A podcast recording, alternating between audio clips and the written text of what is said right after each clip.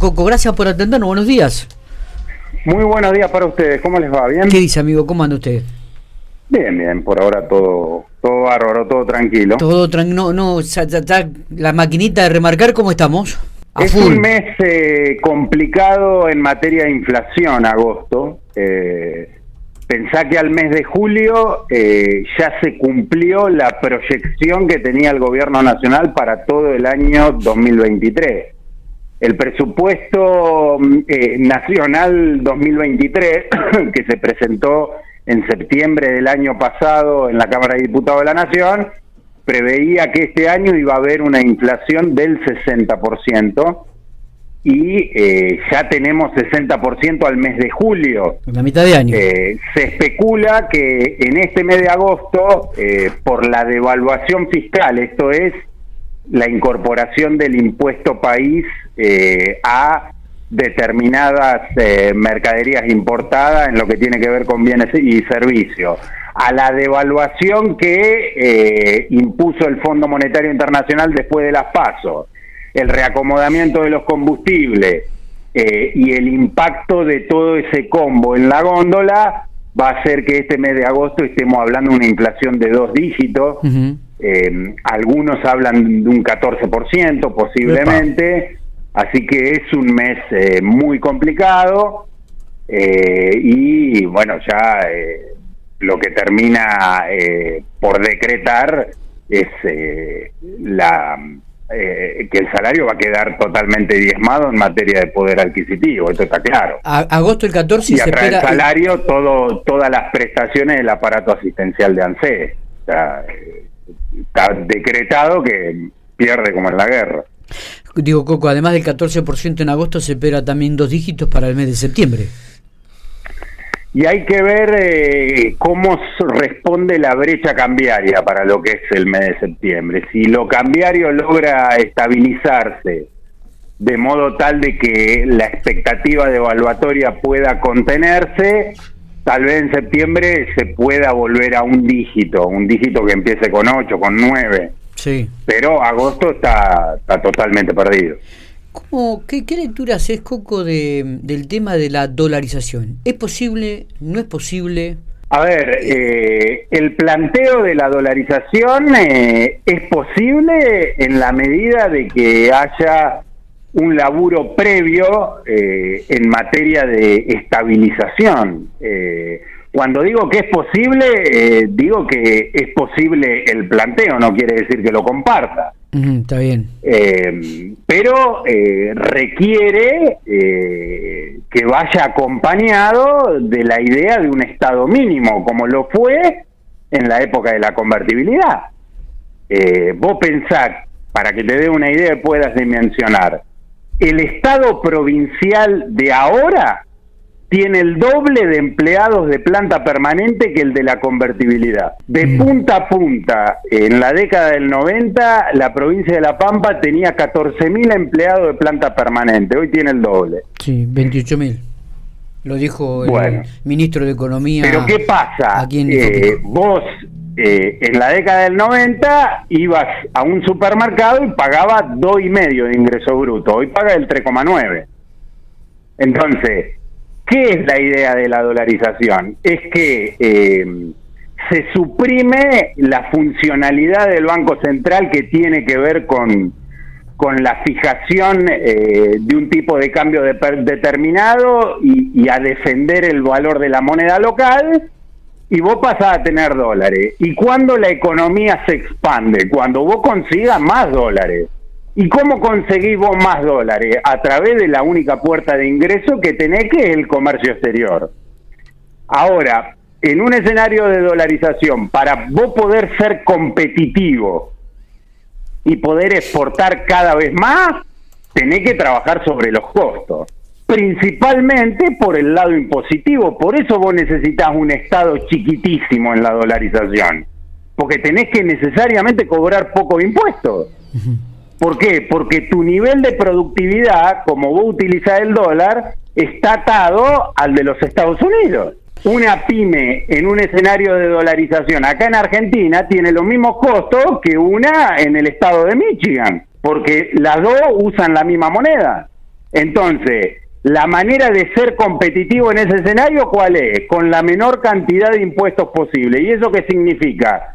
Un Estado prácticamente inexistente que es lo que viene asociado eh, con esta discusión. Eh, ¿Es eh, más factible o igual el bimonetarismo? El bimonetarismo es incorporar al dólar como moneda complementaria de curso legal y que vos puedas fijar contrato y incorporar la mecánica de determinadas transacciones en dólares. Eh, es eh, darle legalidad a lo que ya se viene haciendo. Pero digamos, eh, para que quede claro, todo requiere sangre, sudor y lágrima y poner el tema del tamaño del Estado arriba de la mesa.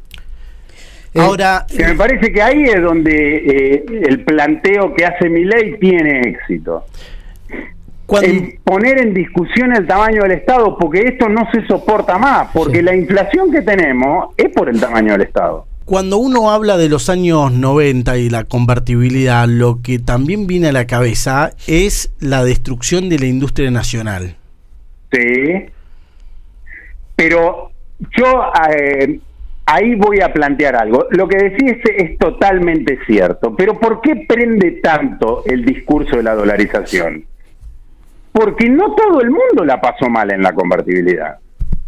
¿Quiénes la pasaron mal? Y los tipos que fundamentalmente eran pequeños y medianos empresarios, que se expusieron patrimonialmente y terminaron escupiendo algo de su patrimonio, y eh, en tal sentido salieron fuertemente perdidosos, porque eran eh, los que en ese momento estaban endeudados, algo recuperaron después eh, con la especificación asimétrica, pero básicamente perdieron. Ahora, y todo lo que, y todo lo que, en los 90 tuvo laburo, ese tipo eh, con un crédito hipotecario compró su casa, ese tipo con un plan de ahorro y capitalización eh, se subió un auto cero kilómetros, el tipo que fue, pongo un ejemplo cercano, eh, empleado público provincial de planta, encuadrado en la ley 643, de punta a punta en la convertibilidad, la pide a grito que vuelva. No, yo te diría que no.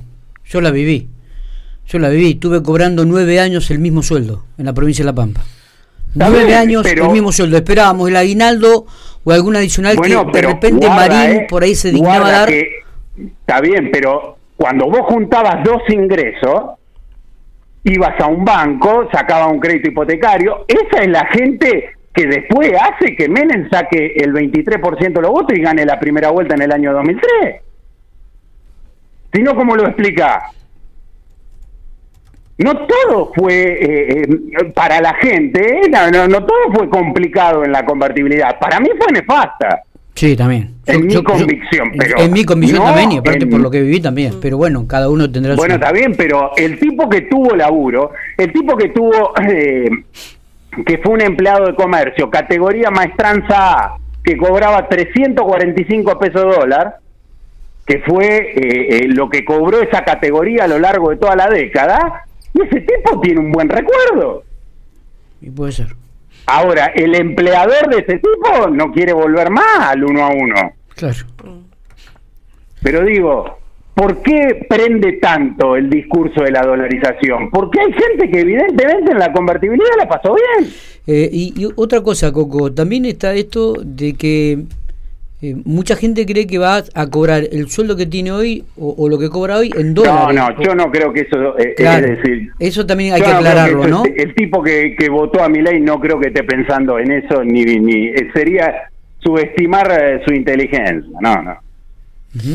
Lo que me parece que mucha gente está cansada es que esto del Estado presente es complicado. Mm porque lo que te da por un lado te lo saca por el otro. Está. Eh, ¿Cómo es en, el, en la simple de explicar para el vecino de a pie eh, el día después de un Milei presidente eh, con la dolarización en adelante? ¿Cómo va a ser el día a día en ese caso, en ese posible caso?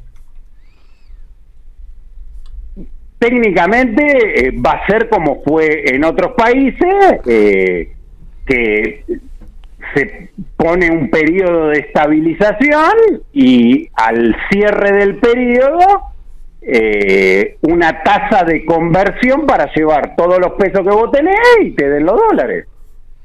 Pero el tema es que eh, nadie te va a poner los dólares sobre la mesa eh, para que vos puedas dolarizar, porque no hay activo para poder darle.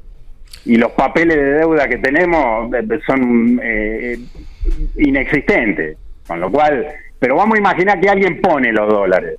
Te van a decir, bueno, mira, de acuerdo a todos los pesos que andan dando vuelta, la tasa de conversión es la siguiente. Un dólar cada 1.500 pesos. Vos vas, llevas 1.500 pesos y te van a dar un dólar. Y a partir de ahí va a arrancar. Después, ¿qué pasa con los depósitos en peso? ¿Cómo, cómo evitas el desbande y demás? Es otra discusión. Pero básicamente es establecer una tasa de conversión y concretarla. Eh, pero tiene que ir necesariamente acompañado de un estado mínimo. ¿Cuál es el ajuste que plantea eh, mi ley?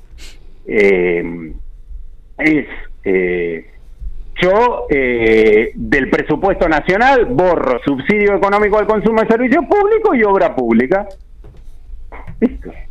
Y ahí más o menos se ahorra 7, 8 puntos del Producto Bruto con lo cual pasa de, automáticamente del déficit fiscal primario al resultado financiero positivo. Y entonces le va a bajar de esa manera el ajuste a las provincias, porque las provincias solo van a recibir la coparticipación federal y entonces van a decir, loco, pero con esto no me alcanza. Y bueno, hace el ajuste que tiene que hacer y la provincia, a través de la ley de coparticipación municipal, le baja el, ajuste a la municipalidad. Después le va a decir, loco, con esto no me alcanza. Y bueno, hace el ajuste que tenés que hacer.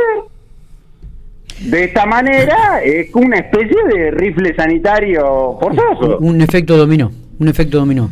un efecto dominó. Coco, la última, eh, actualización tarifaria. Me hablaste algo fuera del micrófono. ¿Cómo estamos con ese tema? Eh, eh, nada, hay, hay, muchas municipalidades que están conversando respecto de, de cómo avanzar en la discusión de, de la actualización de la ordenanza tarifaria yo eh, laburo con un par de municipalidades del sur donde se, se, hicieron las tarifarias con la proyección del presupuesto nacional que ya está agotada y ahora tenés que ver cómo recomponer en este escenario eh, los ingresos al nivel local porque eso impacta en el índice de, de coparticipación de cada una de las municipalidades y comisiones de fomento, fundamentalmente la performance de recursos propios. Así que todo es un quilombo, esta es la realidad. Este, es un caos. Eh, yo la verdad me saco el sombrero porque no puedo entender cómo eh, eh, el peronismo todavía tiene un candidato competitivo, porque rompe con todos los manuales habido y por haber de marketing y comunicación política. Es, porque verdaderamente no se puede entender, porque no, no, no sale una bien ¿eh? en materia económica. No hay un dato del cual agarrarse y decir, bueno, es por acá, la cosa va bien, marcha. Escuché a algunos economistas hablar la semana previa a las pasos diciendo, no importa quién sea el presidente, el futuro presidente, la Argentina dentro de dos años eh, va a haber eh, crecimiento. Sí, yo comparto esa lectura, porque cualquiera de los tres eh, candidatos eh, garantiza la maxi devaluación con el ajuste fiscal y monetario clásico.